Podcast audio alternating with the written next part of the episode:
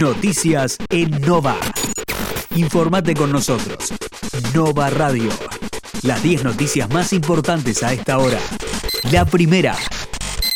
Murieron 435 personas y 35.884 fueron reportadas con coronavirus en el país. Con las cifras del jueves, suman 72.699 los fallecidos y 3.447.044 los contagiados desde el inicio de la pandemia. La segunda. El presidente Alberto Fernández anunció una serie de medidas que regirán desde este sábado con el fin de detener la segunda ola de contagios de COVID. Se restringe la circulación en todas las zonas del país que se encuadren en alto riesgo o en alarma epidemiológica. La medida regirá desde este sábado 22 a las 0 horas hasta el domingo 30 de mayo inclusive. Quedarán suspendidas las actividades sociales, económicas, educativas, religiosas y deportivas en forma presencial, y los comercios con envío a domicilio y para llevar. Solo se podrá circular en las cercanías del domicilio, entre las 6 de la mañana y las 6 de la tarde, o por razones especialmente autorizadas. La medida dura 9 días y solo involucra 3 días hábiles. La tercera. La AFA anunció la suspensión del fútbol frente al nuevo confinamiento. La dirigencia indicó en un comunicado que adhiere a la política de resguardo de la salud pública del gobierno nacional. De esta forma, Boca, Racing y Colón Independiente se reprogramarían para después del 30 de mayo. La cuarta. Isilov respaldó las medidas dispuestas por el gobierno nacional. Es fundamental coordinar esfuerzos para cuidar la vida y bajar los contagios, mientras avanzamos con la vacunación, remarcó el gobernador bonaerense.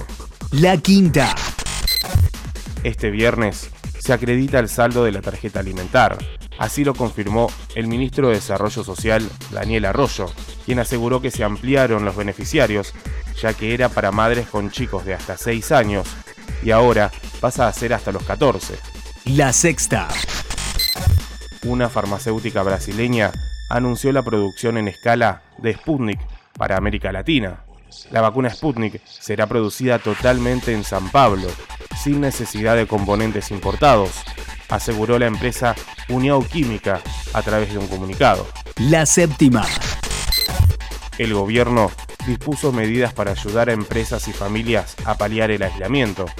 Entre ellas se encuentran una ampliación del programa Repro 2 para atender a los sectores que se verán afectados por las restricciones, como el comercio.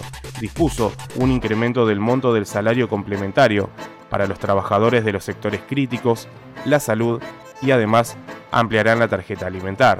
La octava.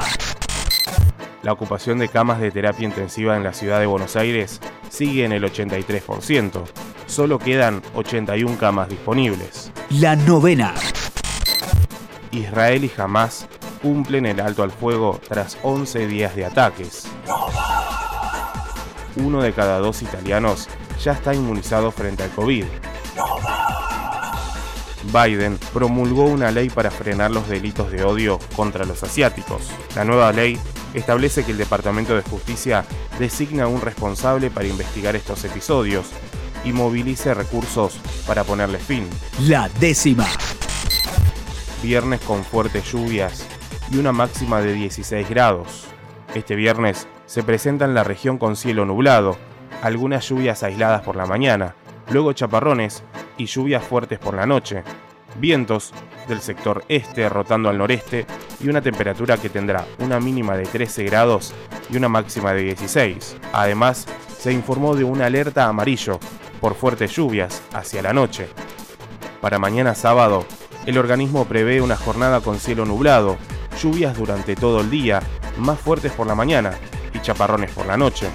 Vientos del este rotando al este, con ráfagas de hasta 70 km por hora y una temperatura que se ubicará entre los 10 grados de mínima y 16 de máxima.